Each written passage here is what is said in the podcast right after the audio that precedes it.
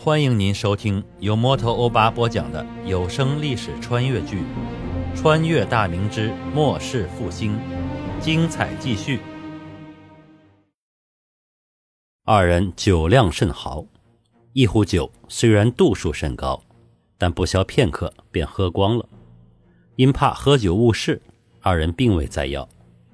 庄元周喊掌柜的出来，掌柜的颠颠的从后边的厨房跑了过来。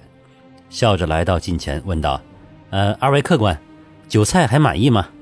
小店偏僻，也做不出像样的饭菜，还请二位多多包涵呢。”庄元周笑道：“我等行商之人不讲究这个，叫你来是想打听一些事儿。掌柜的，你请坐。”掌柜的迟疑了一下，还是找了个凳子坐了下来，笑着开口道：“呃，二位客官，有事儿您尽管问来。”小人土生土长的本地人，定会知无不言。庄元周笑道：“我二人从山西过来，刚才的货物你也看到了，都是些日常用品。本打算前往榆林出售，只是听闻延安附近刘贼盘踞，所以也不敢往前走了。正好路过此地，就想把这些货物早日出手回家，只要拿回本钱即可。掌柜的。”你可知道这里谁能一次性全部收购我等的货物啊？掌柜的闻言问道：“不知客官这批货物值多少银子？出手后要不要从本地带些其他的物品贩运？”庄元周回道：“这辆车货物总共一百五十两白银。”掌柜的想都不想的：“一百五十两白银，在这儿可是巨款呢，只有指挥使大人能吃得下。”他家在府城里有商铺。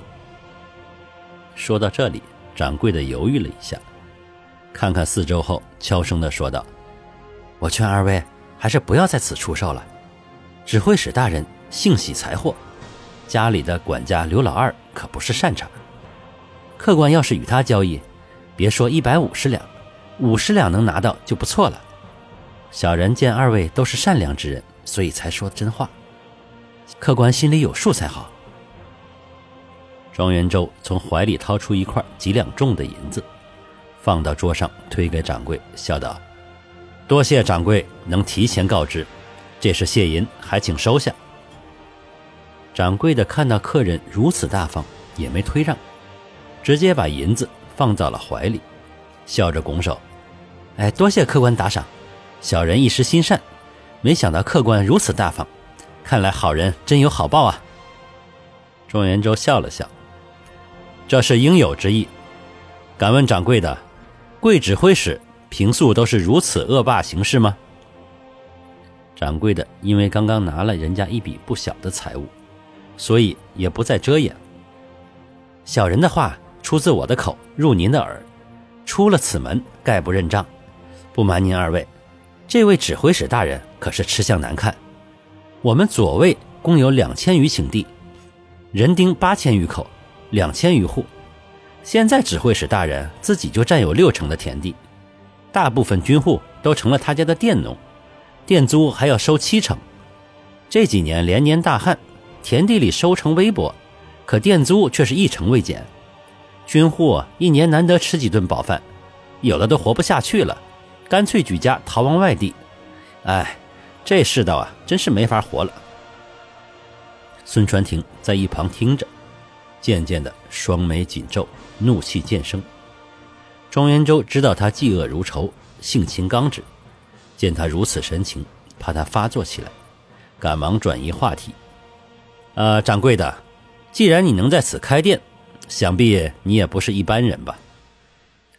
掌柜的笑笑：“不瞒您说，小人虽也是军户。”但有个表亲是卫所同知，小人沾了他的光，家里还有几十亩口分田，平时也佃租给几户家人种种。小人家只有一女，也远嫁山东，平素只有我和婆姨二人，能吃多少喝多少啊。小人心肠没那么黑，佃租只收五成，只是不忍看着乡亲们过着牛马不如的日子，加上客官您是外地人，所以才多说了这些。也只说这些就行了。庄元周又笑了，呃，某自是明白，还多谢掌柜告知我等。如若不然，某要是真和卫所大人交易了，说不定真是血本无归啊！时候不早了，我们要回去歇息。掌柜的请便。说罢，二人回来后到后院歇息。回到房间，孙传庭皱眉：两千顷田地，刘某竟然霸占六成，店租高达七成，剩余的田地还有同知千户之流，可想而知。这里的军户过的是何等日子啊！刘某世代积累，其财富应当相当可观。也罢，那咱们就让他做了某的祭旗之物吧。庄元周听了，笑笑：“小弟虽也是同情军户，但看到白骨兄将来在陕西几年，不必为钱粮发愁了。”哈哈。孙传庭一听这话，也是展颜笑道。此等官员在各地为数甚众，崔谢二位贤弟前往探查的西安前卫，恐怕也是如此啊。前番离京时，圣上已经对我言明，让我在陕西便宜行事，圣上会无条件的支持我，让我不必理会谗言攻击，放手施为。看来咱们圣上对各地的情况还是知之甚深啊，也想大刀阔斧改变现状。只是苦于大事如此，无法亲手施为。既有圣上全力支持，某就是得罪了天下为恶的官绅，也绝不回头。中方，将来有机会，某一定带你必见天颜。虽然我此次必见只有半天时间，但我充分的感觉到，咱们这位圣上实乃千古难遇的明君。历朝历代，很少有皇上。对待臣下如此推心置腹，我以年四旬，可谓阅人无数。但我真切地感受到，圣上对某的信任绝对没问题，没有任何虚情假意以及用人存疑。圣上心胸之博大，谈吐见识之深远，待臣下之平等，是我等从来没见过的，史书里也未曾记载过的，简直不像你我这个时代的人。众方，有此圣君在位，是你我之福啊！庄元周知道自己这位兄长内心是多么的骄傲，很少有人让他佩服。当下让他赞许的也只有洪承畴、卢象升等寥寥几人。至于温体仁等阁臣，孙传庭则是嗤之以鼻，称其为师臣。虽然洪承畴等人让孙传庭深为夸赞。但并不是佩服，从未听他如此发自内心的敬佩一个人。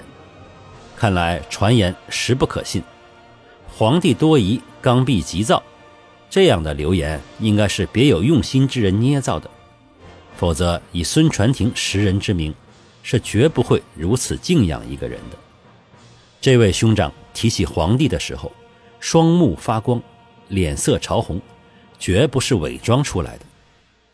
二人又记忆一番后，各自歇息。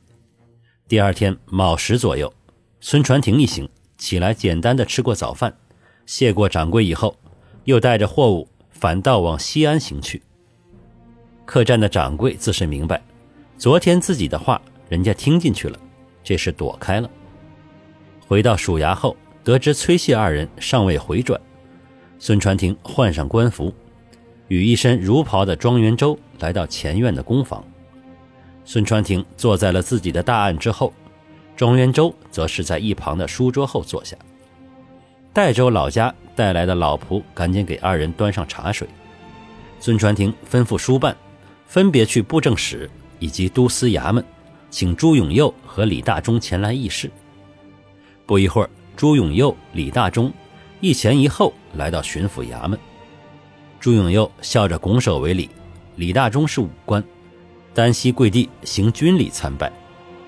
孙传庭吩咐给二人看座，等二人坐定后，笑着开口道：“哈哈哈，这位是本官请的幕僚，山西举人庄元周庄先生。以后署衙公事他都会参与。庄先生大才，下科重事应没有问题。”以后说不定与我等同朝为官。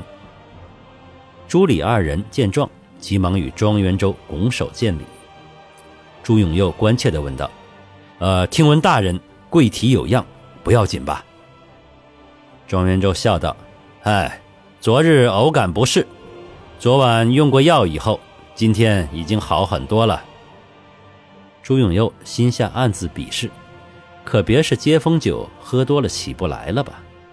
要不得了什么病，药也不会一夜之间就没事了。但口中却是一副关心的语气。呃，大人可能是水土不服，还是要保重身体啊。陕西离不了大人您呢。李大忠也是赶紧问安。孙传庭听了这话，心里冷笑：老子是山西人，来陕西有啥水土不服的？还陕西离不了我？你巴不得要接替我呢？口中却是一阵道谢：“呃，多谢二位关心，本官无碍了。”话题一转，接着道：“本官今天请二位前来，有一件要事商议。”感谢您收听由摩托欧巴播讲的历史穿越剧《穿越大明之末世复兴》，欢迎加入我的八分圈，下集精彩继续。